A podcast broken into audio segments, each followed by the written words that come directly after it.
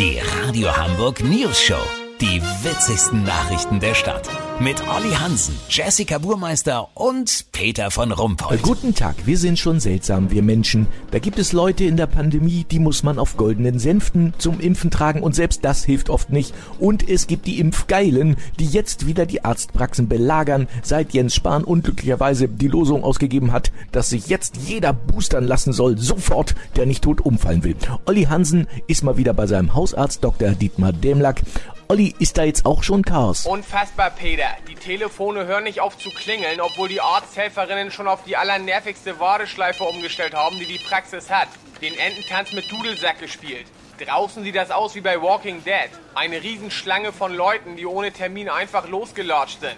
Nicht wenige haben sich älter geschminkt oder blutig, gehen an Krücken oder sitzen in Rollstühlen, die sie in Treppenhäusern geklaut haben. Alles um vorzugaukeln, dass sie bereits 60 sind oder einen Sack voll Vorerkrankungen mit sich rumschleppen. Ironie der Geschichte, es haben sich nicht wenige beim Warten schon eine fette Grippe eingefangen. Einige Impfjunkies sind anfangs noch nett, stellen selbstgebackenes auf den Tresen oder bieten sexuelle Dienstleistungen an. Wenn darauf nicht eingegangen wird, werden hier Heulkrämpfe simuliert oder es wird mit Klagen gedroht. Peter, ich glaube, jetzt eskaliert es gerade. Ein etwa 55 Jahre alter Mann zieht hier komplett blank hält nur die Apothekenumschau vor sein Gemächt und droht sich erst wieder anzuziehen, wenn er geboostert wurde. Impf mich, du Sau! Ramm mir alles in den Arm, was du hast! Hast gehört? Impf mich, du Sau, brüllt er und wälzt sich auf den Boden des Wartezimmers wie ein tobsüchtiger Dreijähriger. Mit diesen verstörenden Bildern aus einer Arztpraxis im Ausnahmezustand gebe ich zurück.